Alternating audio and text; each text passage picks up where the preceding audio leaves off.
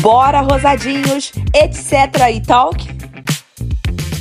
Olá, prazer. Me chamo Vanessa Gomes e sou fundadora do Rosácea Grupo, que é uma rede voltada para quem tem pele sensível e com rosácea. O nosso foco é espalhar informações e mostrar que podemos sim conviver com essa condição de pele de uma maneira leve. Então prepara, porque nós vamos invadir o mundo da beleza, da saúde, da autoestima e muito mais.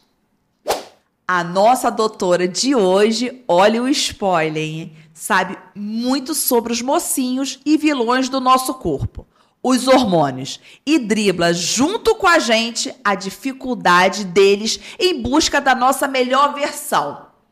E aí, preparados? Bora, rosadinhos, etc. e tal.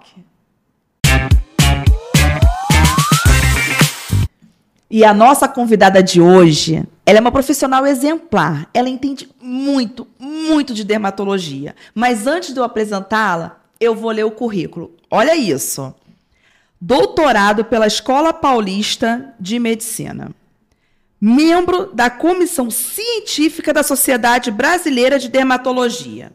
Diretora da Sociedade Brasileira de Dermatologia Regional São Paulo colaboradora da unidade de cosmiotria da Escola Paulista de Medicina. Doutora Lília, muito obrigada por você estar aqui com a gente. Obrigada pelo convite, Ivan. É uma delícia estar aqui com vocês. Ah, nem acredito que você está aqui.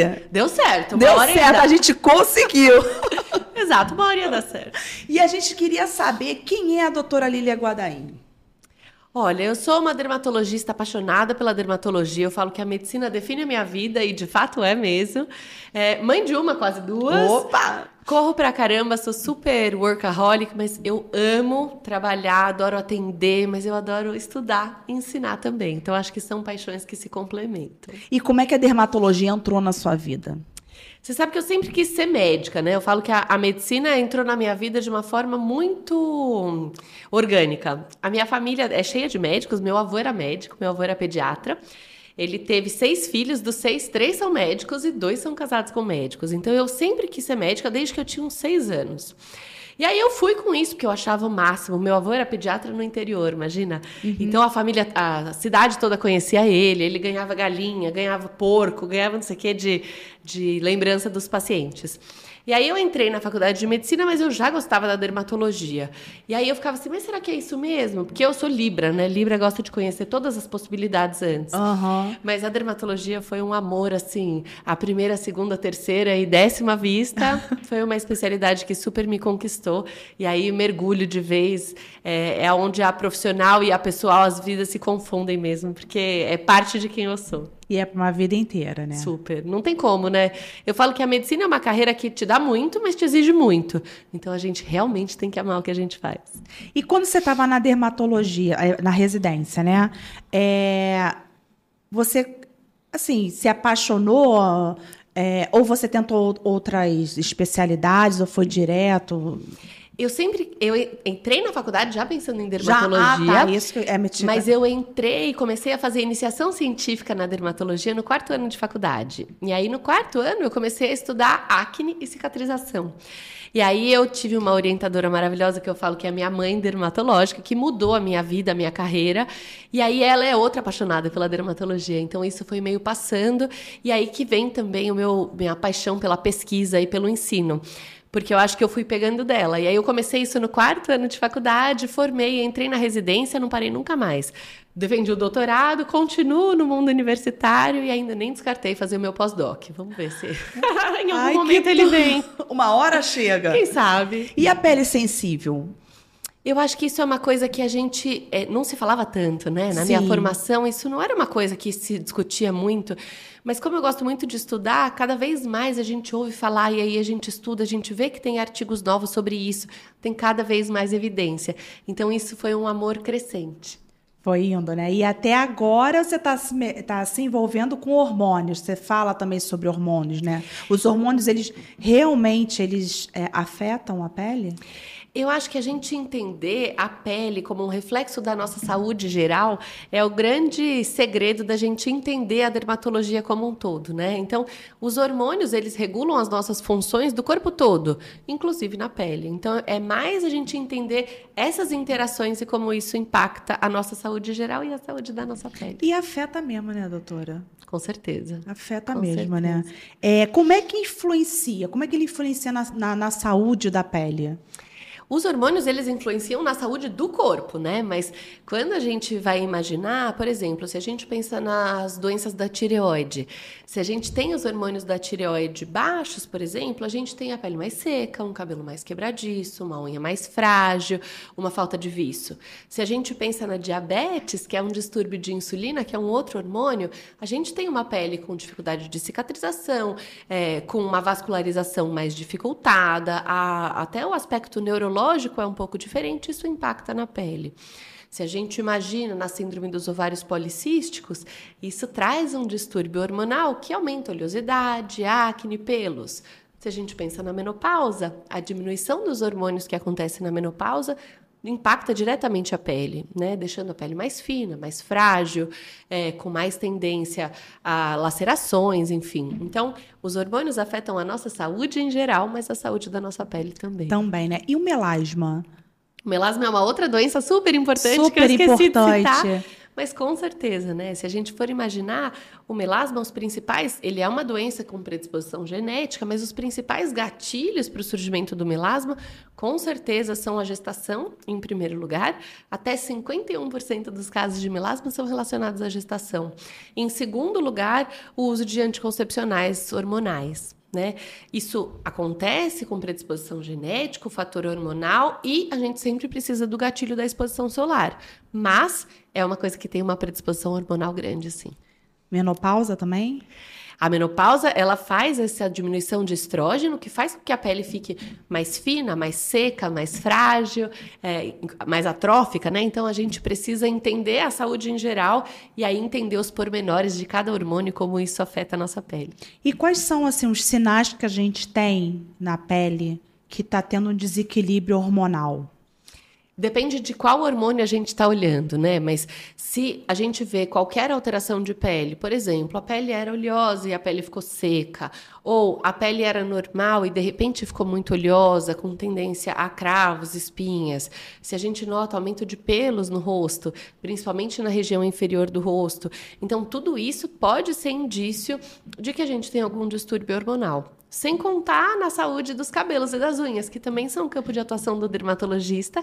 E quando a gente vê que os cabelos estão mais quebradiços, que as unhas estão mais frágeis ou que os cabelos estão caindo, às vezes vale a pena a gente entender se a gente não tem nenhum distúrbio hormonal por trás, né? Então, assim, é, eu chego no seu consultório, tô cheio de acne, né? Você é, pede exames de hormônio? Essa é uma ótima pergunta, porque não necessariamente. Principalmente quando a gente pensa na acne da fase adulta, muitas mulheres chegam no consultório falando: Olha, eu tô com acne, eu já trouxe para você um calhamaço de exames. Mas apes- e aí muitas vêm até desapontadas, de putz, eu já olhei, já investiguei e os meus hormônios estão normais. Por que é que eu tenho acne então, né? Sim, é. Mas a acne da mulher adulta, a grande maioria dos pacientes tem exames hormonais normais. Então, a gente não precisa examinar ou investigar todos os pacientes, né? A gente tem dados que até 70% das mulheres adultas que têm acne têm níveis hormonais normais. Então, a gente precisa sim investigar alterações hormonais em alguns casos. Quando a gente tem acne, sim, mas se tem acne associada à irregularidade menstrual, que é um dos grandes marcadores da síndrome dos ovários policísticos, ou quando a gente tem outros sinais de aumento de hormônios, por exemplo, aumento de pelos, calvície, uma acne que não responde da forma que a gente espera aos tratamentos. Então a gente tem alguns outros sinais que fazem com que a gente tenha que investigar, mas a gente não precisa investigar alterações hormonais em todas as mulheres com acne. E, assim, manchas, né? Apareceu mais manchas. Isso tem papel do hormônio?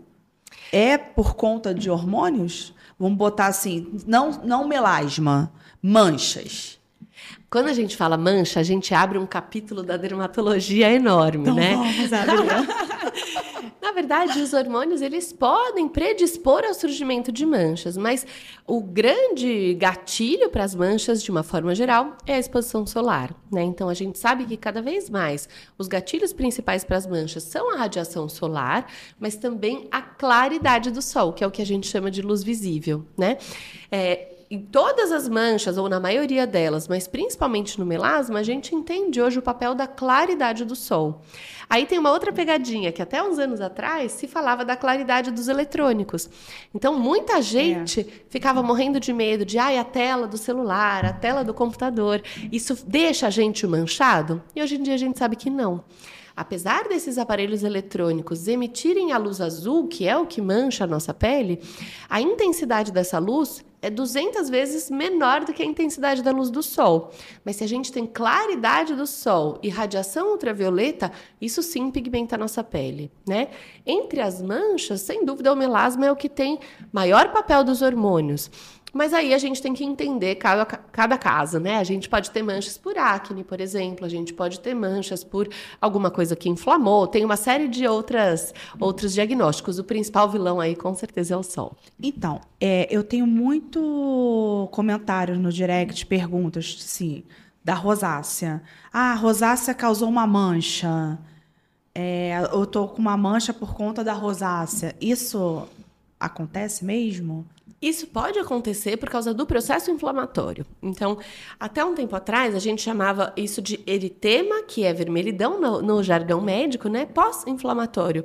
Hoje em dia, a gente nem fala mais pós-inflamatório, porque a gente entende que se tem vermelhidão, você ainda tem inflamação. Tá? Então, a principal mancha relacionada à rosácea é determinada pelo processo inflamatório. Eventualmente, se tem alguma lesão que persistiu por muito tempo, isso pode levar a uma condição que se chama hiperpigmentação pós-inflamatória, que daí aquela lesão que ficou muito inflamada pode causar uma mancha. Mas isso não é o super comum da rosácea, né? Às vezes uhum. pode acontecer em lesões muito persistentes, é, e aí é principalmente por causa do processo inflamatório. E assim, é também nessas áreas aqui? São e... nas áreas onde a gente tem lesão normalmente. Mas pode ser assim, exemplo, tem uma mancha aqui. Ai, mas não tem aqui.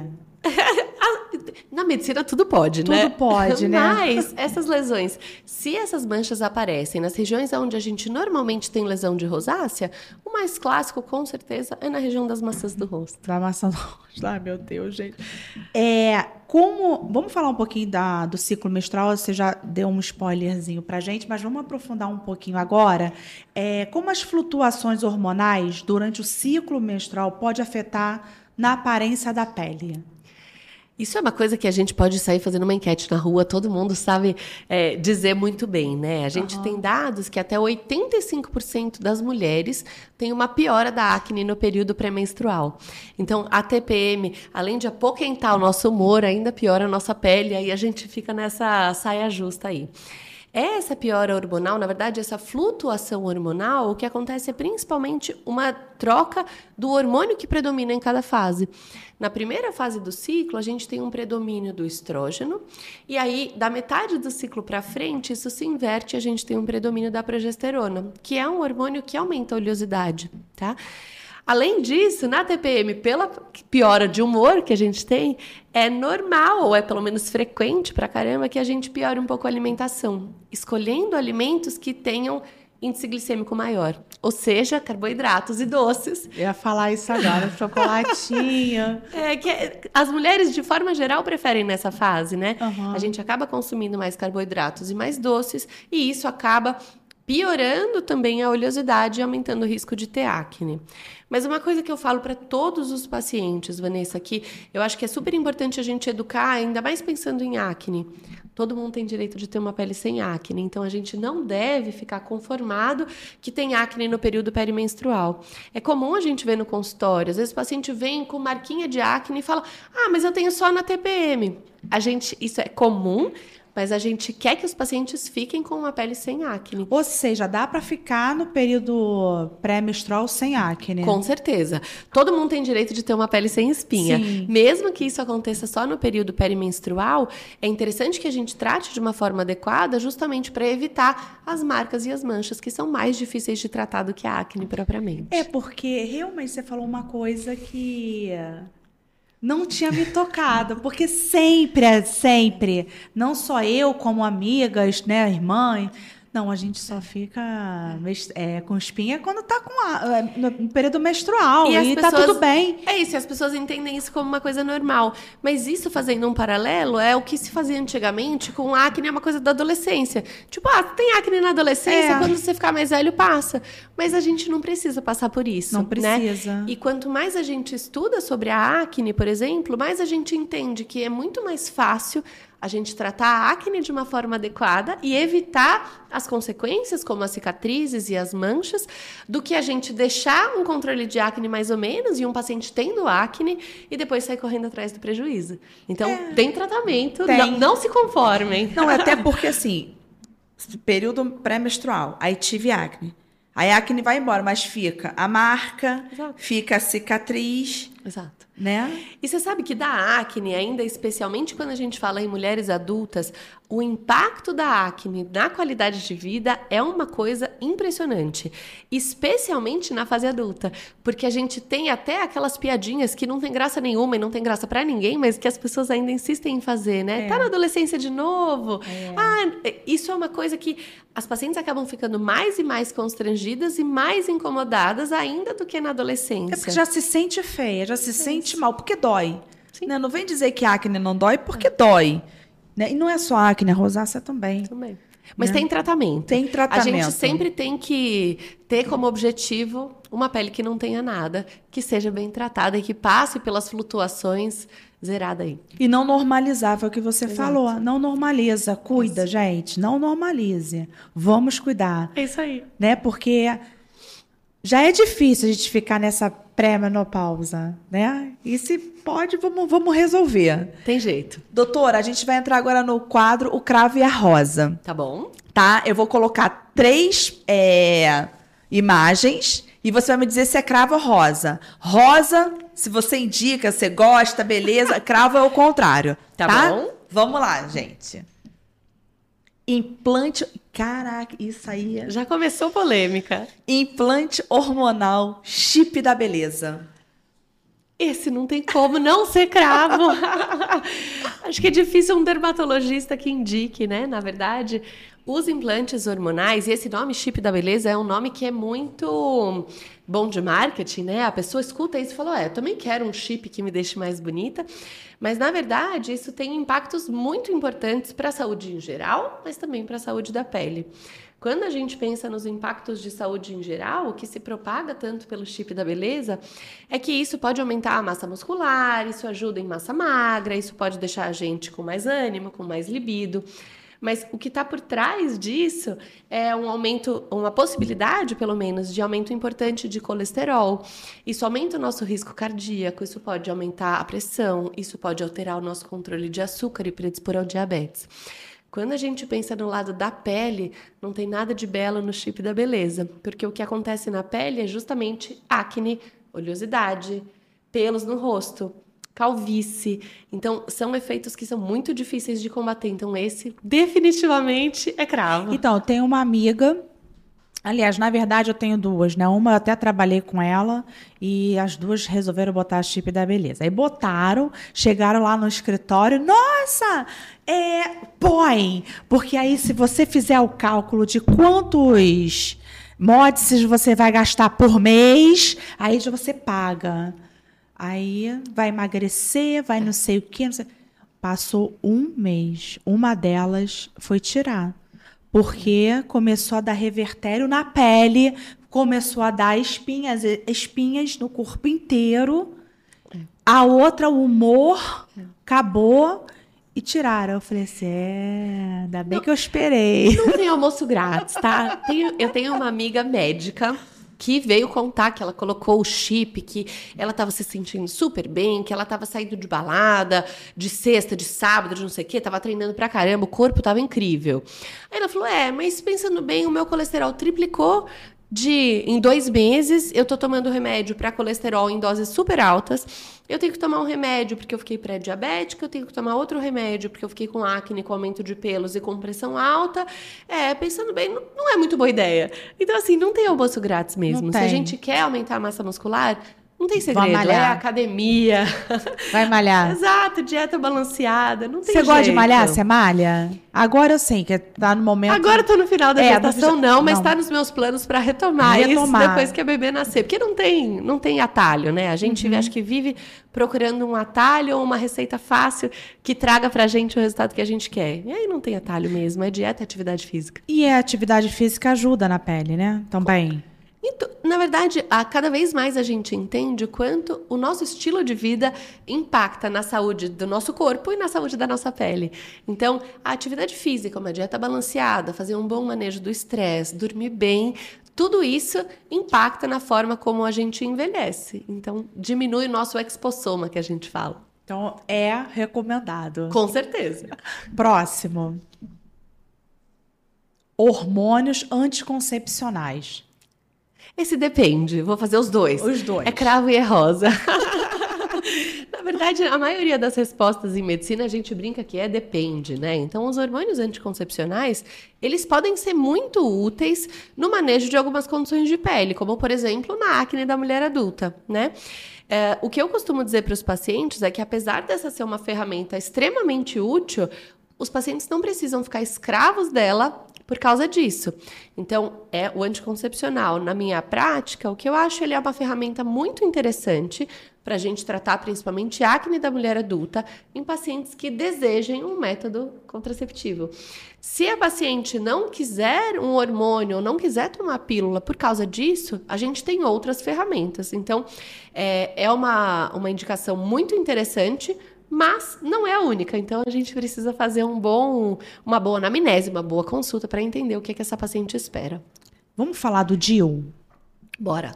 O DIL, ele, ele é indicado? É, como é que é o hormônio? É, Eu tenho muita pergunta sobre DIL e rosácea, DIL e acne. Então, assim, para a gente começar, a gente tem dois tipos, duas categorias de DIL, né? A gente tem o DIL puro, que pode ser de cobre ou de cobre com prata, e a gente tem o SIL, que é o sistema intrauterino, que é um DIL que tem remédios, tá? E aí a gente tem dois no mercado, um que tem uma concentração um pouquinho maior, outro que tem uma concentração um pouquinho menor. Vou explicar pra, pela acne primeiro, que acho Tá. que é um pouco mais fácil. O DIL sem hormônio, ele não impacta na pele. Então, ele não tem impacto nem positivo nem negativo. O que pode acontecer nesses casos é pacientes que tomavam anticoncepcional antes, suspendem o anticoncepcional e trocam para o DIL sem hormônio, elas podem sentir um pouco de diferença na pele, mas mais pela suspensão do anticoncepcional, tá? Sim. Quando a gente imagina nos uh, DIUs com hormônio, o que aí acontece é, eles são é, conhecidos e tomam a culpa por muito de piora de oleosidade e acne, mas, de novo, o que eu costumo explicar para os pacientes é, dependendo dos anticoncepcionais que a gente toma para acne, a gente tem um nível de bloqueio de hormônios hormonais desse tanto. Quando a gente suspende isso e fica para o zero, a gente tem um degrau muito grande. Do zero para o DIU com hormônio, a gente tem um degrau, ele piora um pouco. Mas o mais importante é a falta do hormônio. Então, o que os pacientes se queixam tanto e o que as pessoas costumam dizer que o DIU piora a pele, na verdade é mais a suspensão do anticoncepcional do que o degrau do eu não usava nada para eu comecei a usar o DIU, por exemplo, tá? A, a indicação do método contraceptivo, eu sempre acho que a gente precisa de parceria com o médico ginecologista para entender o contexto dessa mulher, todas essas características. E o que eu costumo dizer é que, mesmo se o DIU piora a acne, a gente tem uma série de outras ferramentas para a gente manejar isso sem precisar retirar, né? Com relação à rosácea, apesar da rosácea a gente tentar achar uma relação hormonal, a gente ainda não tem nada muito estabelecido. Então, da rosácea, a gente sabe muito pouco, mas da acne, os DIUs com hormônio podem piorar um pouco a oleosidade. Mas e melasma, dermatite?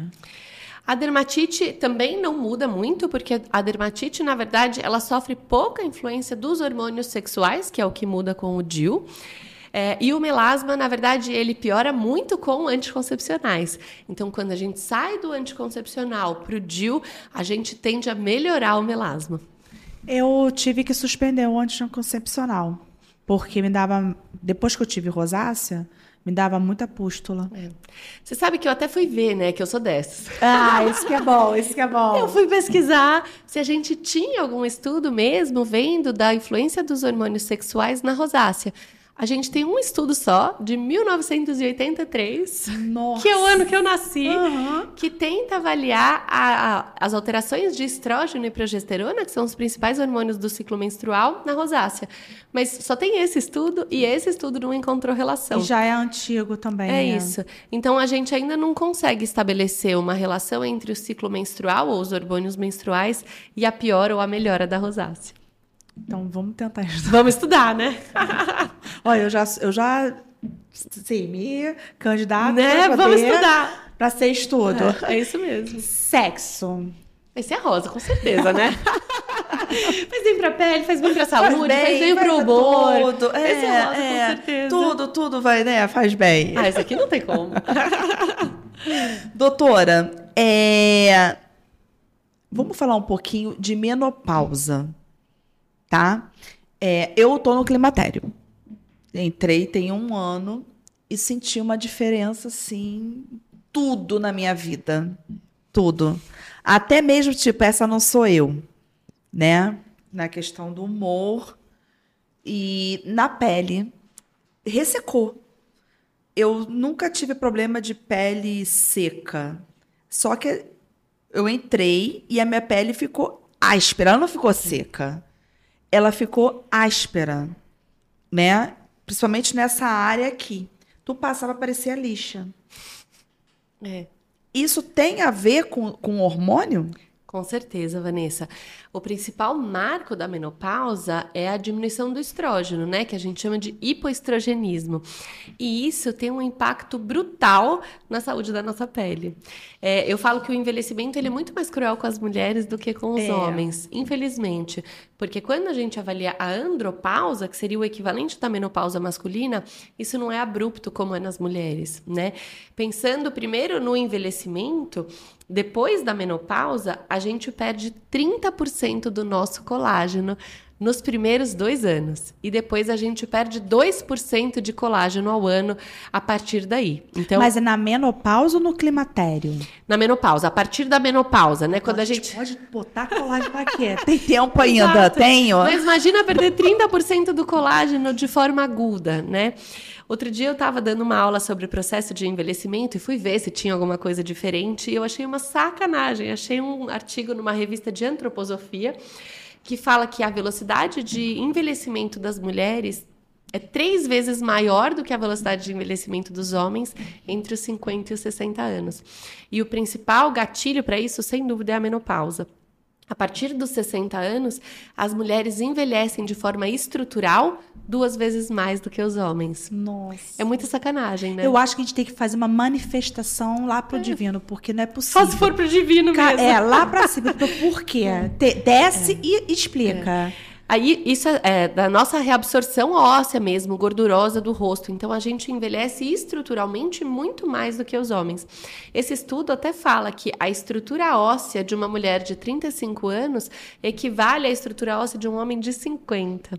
É sacanagem, né? É, muita. É. E pensando na saúde da pele em geral, não só na questão do colágeno, que a gente perde de uma forma muito importante, a menopausa e essa diminuição de estrogênio, com certeza, faz com que a nossa pele fique muito mais seca, muito mais fina e muito mais frágil. E aí a gente entra numa outra coisa que também acontece, e aí isso vai aumentando o risco com a idade, que se chama dermatoporose, que é até o assunto do meu doutorado, que é justamente um afinamento da pele que acontece principalmente nos antebraços. E aí a gente vai ver atrofia, então a pele vai ficando muito fina, a gente tem aquelas manchinhas roxas Sim. que aparecem, às vezes as pacientes vêm e falam, mas eu nem encostei, ou só de segurar uma sacola minha pele Mas isso é roxa." Mais ou menos. Na verdade, a dermatoporose é um termo que saiu como uma analogia da osteoporose, né? A osteoporose é a fragilidade do osso que acontece no envelhecimento, a dermatoporose é a fragilidade da pele que acontece no envelhecimento. Isso tem um fator é, hormonal importante, principalmente pela diminuição do estrógeno. Isso tem um pouco de predisposição genética, mas aí é principalmente pacientes de pele clara e tem a história da exposição solar ao longo da vida também. Eu tô te perguntando isso porque o meu pai teve isso, essa pele muito fina. A minha tia, que é irmã dele, teve. E assim, era essas manchas mesmo. A gente via que a pele estava muito fina. A gente, na dermatoporose, que é uma coisa do envelhecimento e ela é mais comum de novo nas mulheres, a gente tem mais ou menos três mulheres para cada dois homens que têm essa Meu pai doença. tinha. É isso. A gente vai percebendo que a pele vai ficando extremamente fina, a gente tem essas lesões roxas que a gente chama de púrpura, a gente pode ter uma coisa que chama pseudocicatrizes, que são como cicatrizes mesmo, mas a pele é tão fina que ela rompe como se fosse de dentro para fora. Então fica a cicatriz e às vezes a pessoa fala, ué, mas eu nem tive nada. E aparece uma cicatriz aí. E aí, dependendo do grau, a gente pode ter as lacerações. Então a pele que rasga, às vezes só de triscar, que acontece normalmente em pessoas mais velhas, né? Então, Mas isso tia- é tudo do é, envelhecimento. A minha tia era muito teimosa. Então a gente achava que ela cai, saía e caía. E se machucava. E na verdade não era. Depois que a gente foi entender. Você sabe que no meu doutorado eu tive, eu acompanhei 56 mulheres que tinham isso. No meu doutorado, uma das pacientes falava: "Eu tenho pavor de papel alumínio, porque eu encosto no papel alumínio e meu braço fica roxo". E aí elas falavam muito essa coisa da sacola do supermercado, que você vai fazer uma coisa simples do dia a dia quando você vê o braço tá roxo, né? Isso é predispo... as mulheres são mais predispostas a isso justamente por causa da diminuição do estrógeno. Mas isso é um outro processo de envelhecimento. Mas de novo a gente tem algumas estratégias para É isso tentar que eu ia tratar perguntar. Tem estratégia? Tem como evitar isso ou não? A gente, o que é- a melhor coisa que a gente faz pela pele dos antebraços e pela pele do corpo inteiro é usar protetor solar, né? Então, o protetor solar é um fator, na verdade, a exposição solar é um gatilho de pior importante para esse afinamento da pele.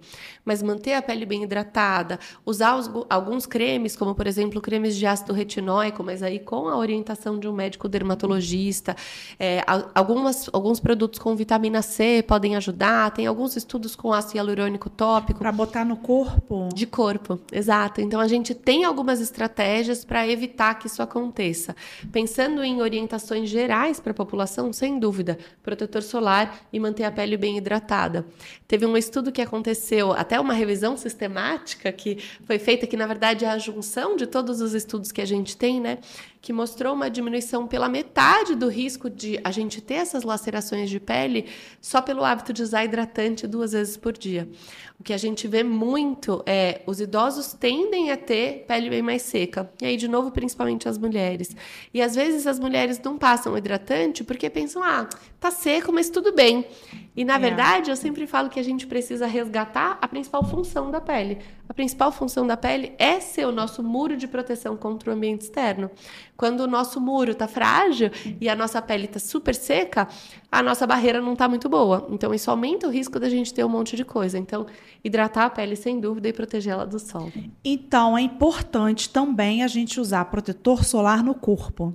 Em tudo que está exposto. A saiu de casa, não é só rosto, é corpo também. Em tudo que está exposto. Na verdade, Gente, a gente tem que botava. passar A protetor partir de solar. hoje, pode ter certeza. Ai, antes tarde do que nunca. Vamos É, nessa. Vamos começar. É, mas o ideal é que a gente use protetor solar em tudo que está exposto, né? Então, rosto, homens principalmente lembrar das orelhas, pescoço, colo e nos braços, sem dúvida. Isso diminui o risco de câncer de pele e diminui o impacto do envelhecimento E na até nossa pele. careca, né? Quem tem careca. Com certeza. Passar protetor solar ou a- é, lançar mão de proteção física. Então, chapéu, boné, qualquer coisa que proteja bem a pele do sol. Eu tô chocada. Pelo menos já aprendeu uma nova. Não, aprendi e já assim, mudei minha rotina agora.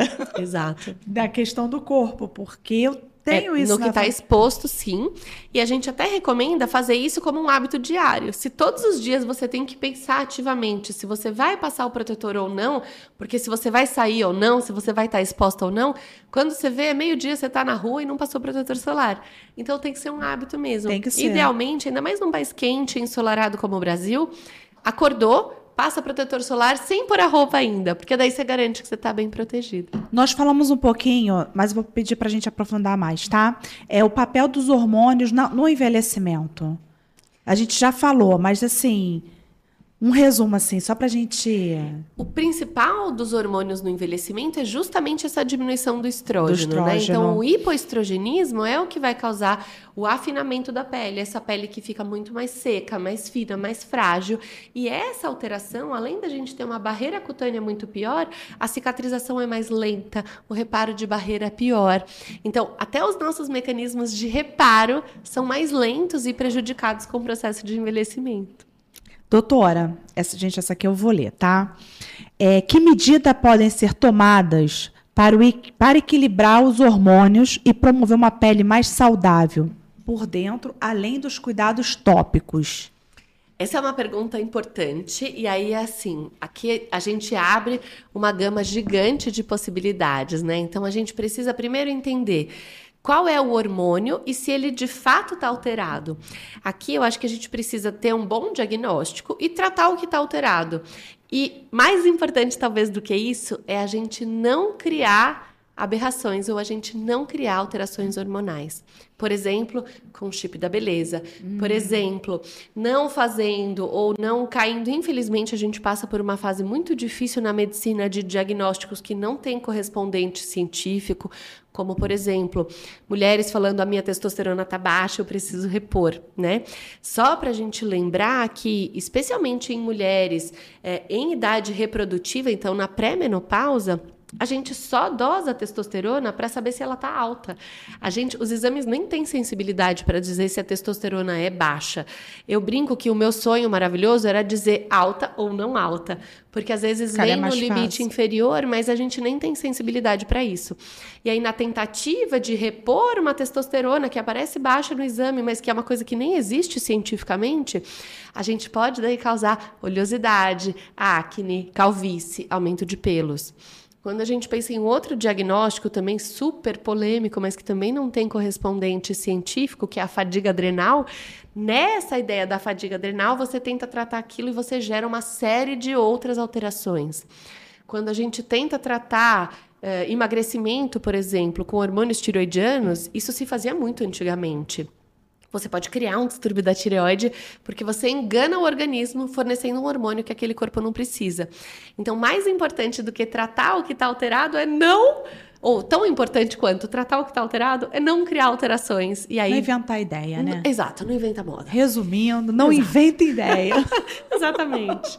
E agora vamos falar de um tema que você no momento está vivendo isso, né? Que é a gravidez. E a gente, eu queria saber assim, como é que é o hormônio na gravidez? O que, que a gente pode, o que, que pode ajudar a não alterar tanto? Porque altera tanto o puerpério quanto a gravidez, né?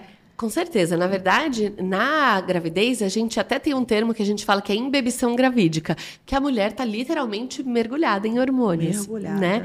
A gente fica, até os nossos ligamentos, a gente tem mais risco de torcer o pé, por exemplo, porque tá tudo imerso em hormônios e tudo muda mesmo, porque a gente está construindo um ser humano novo, né? Sim. É mais, a gente precisa entender o que vai acontecer com a nossa pele. Então, o recado para as gestantes é, primeiro, não sofra por antecedência. Quando a gente imagina na acne, a gente pode ter acne durante a gestação, ela pode continuar igual ela sempre teve, ela pode ficar melhor do que ela sempre foi, ou ela pode piorar. Muitas pacientes têm um medo da, da gestação, de, ai meu Deus, o que que vai acontecer com a minha pele? Eu. a gente não sabe. Então, esse é o famoso a gente tem que acompanhar e ver como você vai evoluir. A própria rosácea, durante a gestação, tem pacientes que ficam com controle melhor, tem pacientes que ficam com controle pior. O que a gente precisa, eu acho que a gravidez já é uma fase tão cheia de inseguranças e incertezas que a gente não precisa sofrer por antecedência. Tenha bons médicos ao seu lado para te acompanhar nesse processo. E aí a gente tem que priorizar o que é mais importante nessa fase. Então, ajustar a rotina de cuidados para o que é permitido e seguro nessa fase. E existe, né? Existe tratamentos, né? Existem muitos tratamentos que a gente pode usar. É, normalmente, procedimentos a gente evita ao máximo fazer, são poucas coisas que a gente pode, mas tentar fazer uma rotina que seja assertiva e segura durante a gestação e pensar que no puerpério a gente pode fazer a maioria das coisas já. Então também às vezes as mulheres ficam muito presas por causa da amamentação, falando, putz, estou amamentando, não posso fazer nada pela minha pele pelos próximos não sei quantos anos. E na verdade isso não é verdade, né? A gente não precisa ter isso. E os tempos mudaram também, né? Com certeza, durante a amamentação a gente já abre um leque muito maior de possibilidades. E é a mesma coisa que eu falei da acne no começo. A gente precisa ter um pouco mais de resiliência durante a gestação, mas a gente também não deve se conformar de é assim mesmo, não posso fazer nada. Tem uma série de ferramentas que são seguras para a gente usar nessa fase. O importante é ter um acompanhamento médico. Com Vai dar tudo certeza. certo. Vai dar tudo certo. Né? Doutora, agora a gente vai pro quadro Pergunta dos Rosadinhos. Eu fiz é, perguntas para os seguidores lá no Instagram, os Rosadinhos, né? Botei uma caixinha, escolhi duas para você responder, tá? Vamos lá. Vamos lá. Primeira. O que é acne hormonal? Tenho 20 anos e fui diagnosticada. Quero entender mais sobre isso. Regina Cabral. Essa é uma pergunta tão comum, né, Regina? Quando a gente. é, os pacientes sofrem muito com esse diagnóstico de acne hormonal. O que a gente chama, na verdade, eu tô, vou ajustar a sua, a sua pergunta aqui. A gente chama de acne da mulher adulta, a acne em mulheres, em geral, a partir dos 25 anos. E isso tem características específicas, como, por exemplo, ter muitas lesões inflamatórias. A gente fala que a acne na adolescência tem uma distribuição em T, então a gente tem acometimento da testa, do nariz e do queixo. A acne na fase adulta tem um acometimento principal em U, onde a gente vê lesões muito no queixo, aqui na região da mandíbula e um pouco na região do pescoço, por exemplo. Com essa piora marcada na, na, no, no período da TPM.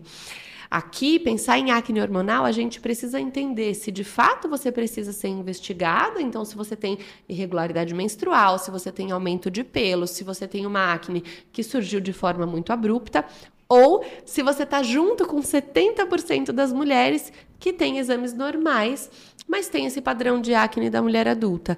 Então, aí a gente precisa entender cada caso, se você toma ou não anticoncepcional, se você tem algum fator de piora para a acne, como por exemplo, o uso de hormônios, como esses hormônios que a gente discutiu, né, dos implantes hormonais, dos chips da beleza. Se você usa anticoncepcional, qual anticoncepcional você usa, como está a sua rotina de cuidados.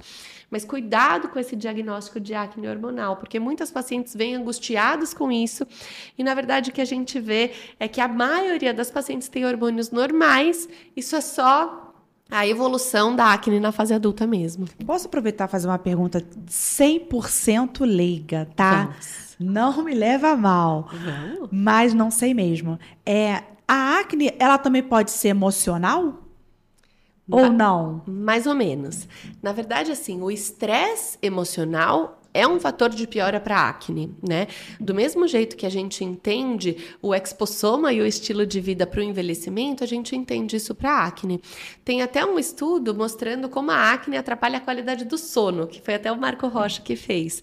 Então, com certeza, o estilo de vida impacta no, no melhor ou pior controle da acne. Mas uma coisa que a gente precisa combater de fato é o estigma de que a acne é uma doença emocional. Isso é uma coisa que a gente vem discutindo na dermatologia para um monte de doenças.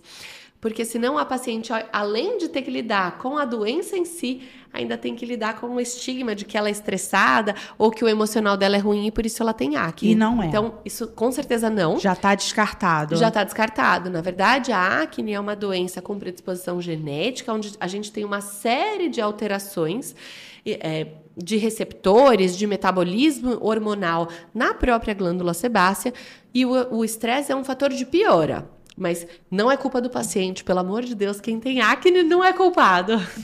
É, eu tinha essa dúvida. É, isso é- a gente vem discutindo isso muito para várias doenças, né? Para acne, para rosácea, para dermatite atópica, para vitiligo, porque esses pacientes já trazem esse a doença já é difícil de lidar e eles ainda têm que lidar com esse estigma de, ah, é porque isso você é muito estressado. E na verdade o estresse pode funcionar como um gatilho ou como um fator de piora, mas nunca é a causa. Próxima, gostei dela. Próxima. Os hormônios masculinos também podem afetar a pele, como? Priscila Campos. Os hormônios masculinos são os principais é, gatilhos aí quando a gente pensa na pele, Priscila, principalmente quando a gente pensa em doenças relacionadas à oleosidade, né? Os hormônios masculinos, que são os androgênios, eles aumentam a glândula sebácea, eles aumentam a produção do sebo pela glândula sebácea e eles alteram a qualidade desse sebo. Então, os hormônios masculinos aumentam as doenças relacionadas à oleosidade todas. Então, acne, dermatite seborreica, tanto do rosto quanto do couro cabeludo, quanto do tronco. É, isso pode aumentar a calvície, por exemplo. A calvície, mesmo a rarefação de cabelos que é de pacientes femininas, né, que a gente vê que o cabelo vai ficando fino e mais ralinho, isso acaba piorando muito com alterações relacionadas a hormônios masculinos e aí principalmente aumento, né? Então, interfere, né? Com certeza. Isso a gente pode ver na, em, em é, situações corriqueiras, por, como por exemplo na síndrome dos ovários policísticos, né? Que uhum. basicamente o que acontece é um desequilíbrio com o aumento de androgênios. E a gente tem visto isso cada vez mais, infelizmente, com o uso desses anabolizantes, tipos da beleza, implantes hormonais. Mas é. com certeza impacta. Essas coisas que a gente não deve, né? A gente fica fazer. inventando moda, não inventa moda. é, já é tudo tão difícil, ainda vai inventar. A natureza é muito sábia. É. Eu acho que é, a gente cai em armadilhas quando a gente fica tentando achar que a gente é mais esperto que a natureza. Se a natureza fez as mulheres com menos hormônios masculinos, isso tem uma razão de ser. Apesar da gente dizer que a menopausa, principalmente, é muito mais cruel com as mulheres, tudo tem uma razão fisiológica para ser desse jeito, né? Acho que quando a gente fica tentando combater e inventar novos caminhos, a gente vai por por coisas que não são tão bacanas assim. É, mas assim, eu acho que a gente precisava é... Fazer uma, uma manifestação uma lá pra cima, eu acho. Gostou? eu acho que sim. Até quem ainda não entrou, entra porque vai passar por é. isso. É. Né? Eu acho que a gente já menstrua, que não é legal né? A gente já tem dor de parto, né? Tipo, para ter filho, né? Tem pessoas que não têm, mas tem, muitas têm. E ainda vai passar. Já tem TPM, já, já tem cólica, tem tanto, já tem tanta gente, coisa. A gente vai lá no menopau, é. seca lá e pronto, gente, né? É. Tipo, não precisava. É, não é fácil pra gente. Mas tem mas... um lado bom que eu tô agora, que eu tô começando a ver. Não, não posso falar assim, cara, esse é o lado bom na, na minha opinião, mas eu acho que eu já estou começando a vir. É realmente a gente sente o envelhecimento. Realmente em tudo. A gente vê a mudança. E isso, para mim, está sendo uma experiência legal, porque quando a gente é jovem, pelo menos eu não imaginava chegar nessa fase, né? Nunca, nunca nem pensei. Eu achava que eu ia morrer com 28 anos. Menina! Por Deus. Quando eu fiz 29, estou no lucro, sabe assim? Então, assim, eu não imaginava que eu chegaria e passaria por menopausa, climatério. Mas, assim, quando você vê que, cara, a pele deu uma caidinha, quando você vê que o teu humor, as coisas estão mudando, o, a, o teu ciclo menstrual está mudando e que realmente você está envelhecendo e você reparar mesmo, você vê o quanto que a natureza é perfeita. É isso. E que não adianta, que a gente não vai mudar, a gente pode fazer milhares de coisas, mas acontece. É, eu acho que a coisa bonita da gente olhar o envelhecimento é a gente olhar o quanto a gente amadurece né? É. Quando a gente é jovem, a gente tem um monte de coisa de vigor físico, de pele, de tudo, mas a gente amadurece muito. E esse ganho de amadurecimento, que é a experiência que traz, acho que isso realmente. A, natureza sabe até nisso, né? Às vezes tem paciente que fala, ah, envelhecer não é fácil. Aí eu brinco, falo, gente, a outra opção que a gente tem é morrer é cedo. É, morrer, é. é melhor a gente envelhecer.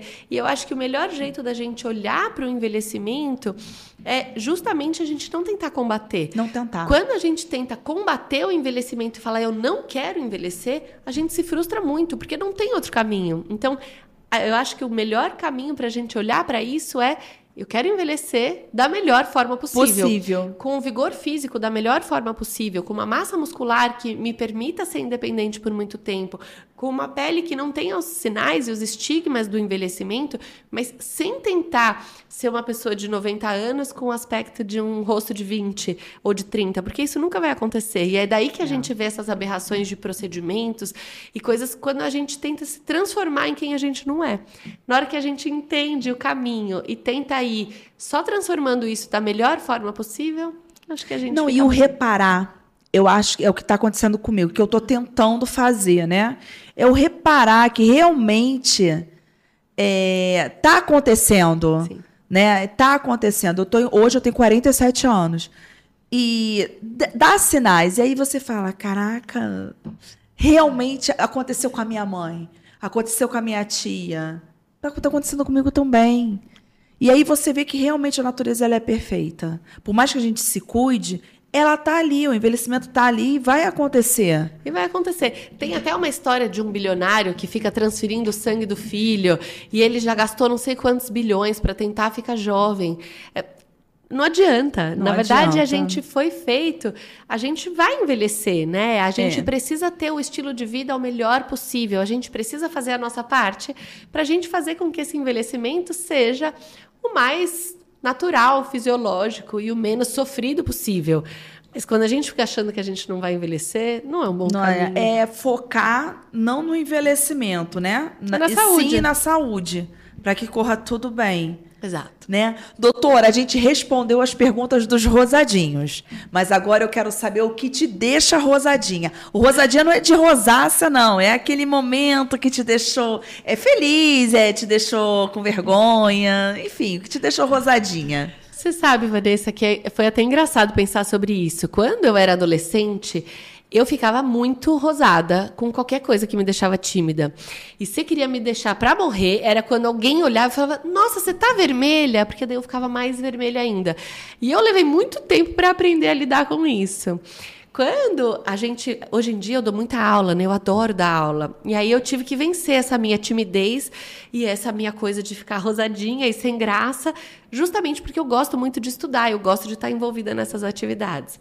Então, a primeira aula que eu fui dar no Congresso Brasileiro de Dermatologia, eu já fui para uma sala que tinha duas mil pessoas. Falei, bom, agora Agora vai. ou vai ou racha, porque ou vai ser horrível e eu vou ficar tímida, vou gaguejar e nunca mais vou dar aula, ou eu vou conseguir fazer bem e eu vou entrar num caminho que me agrada muito. E aí, nessa época, mais ou menos, eu comecei a fazer aulas de canto. Meu pai é todo musical, e aí eu queria que ele fizesse, mas falei, então eu vou com você. E aí eu usei um truque mental que é, eu sabia que eu estava me enganando, mas que deu certo. Nessas aulas de canto, a gente tinha apresentação, show e tal. E quando eu ia cantar, eu falava, gente, eu não posso ficar tímida, porque eu nem sou cantora da minha vida. Quando eu dou aula, eu tô falando uma coisa séria para uma plateia muito crítica. Então eu não vou ficar tímida para cantar. Daí eu ia lá, subia no palco e cantava. Aí quando eu ia dar aula, eu falava, gente, aqui eu tô na minha zona de conforto. Eu tô lidando com o que eu estudo e o que eu sei. Eu não vou ficar tímida para dar aula. Eu canto sem saber cantar. Daí eu ia lá e dava aula. Então eu usei por muito tempo esse truque, até eu ficar cara de pau, hoje em dia já vai fácil. Não, e deu Mas certo. já fiquei muito rosadinha na minha vida. Deu certo? Super. A primeira? Não, deu super certo, graças a Deus. Tanto que até hoje Ai, tô aí nesse bom. universo. Treinei muito, fiquei com dor de barriga, com borboletas no estômago, mas deu tudo certo no final. Mas aí também, de repente, essa borboleta no estômago é um. É um boa impulso, também, não né? É boa. Eu- assim, quando eu venho gravar, eu fico também, mas eu acho que isso que me impulsiona. Ai, desafia a gente a ser melhor, né? Desafia. Sair da zona é, eu falei, agora vai ter que ser. Foi. Na no primeira vez que eu. No primeiro episódio, eu tava muito nervosa. É. Muito.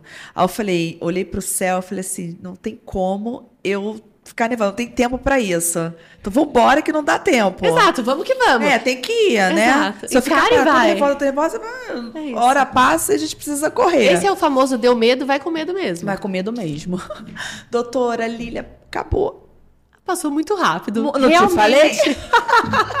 a gente fica no papo, passou super E a gente ainda rápido. tem mais assunto, né? Então eu aproveito e já convido para a parte 2. Ah, pode contar comigo sempre, Van. É um prazer estar aqui com você. Obrigada pelo carinho, obrigada pelo apoio de sempre, mesmo a gente se conhecer pessoalmente. Você sempre me apoiou lá no Rosácea Grupo, sempre me ajudou a passar informações para Rosadinhos, e eu sou muito grata por isso. Obrigada por você estar na minha vida, na vida dos Rosadinhos e do Rosácea Grupo. Para mim é um prazer. A gente já estava aqui falando antes de começar a gravar, né? Foi. Mas só para deixar registrado, eu acho que esse seu projeto é extremamente importante, porque você traz informação séria e você traz o olhar do paciente. Acho que esse misto da gente trazendo a parte científica e médica, mas você com o olhar do paciente é uma alquimia muito interessante. Você está de parabéns. Ah. É um orgulho fazer parte desse projeto. A gente juntos consegue espalhar mais informações, Com né? certeza. Tô quase chorando. Não chora, mas pode contar comigo. Obrigada, doutora. Obrigada a você, Van. E aí, rosadinhos? Chegamos ao final de mais um episódio. Gostaram? Se gostaram, vem aqui embaixo, dá um like, comenta, porque nós estamos de olho em tudo. Quer fazer a pergunta pro próximo episódio? Comenta aqui também, tá? Não esquecendo que nós também estamos nas plataformas de áudio, no Instagram, no Facebook, no TikTok. Precisando de mim? Bora, rosadinhos, etc e tal.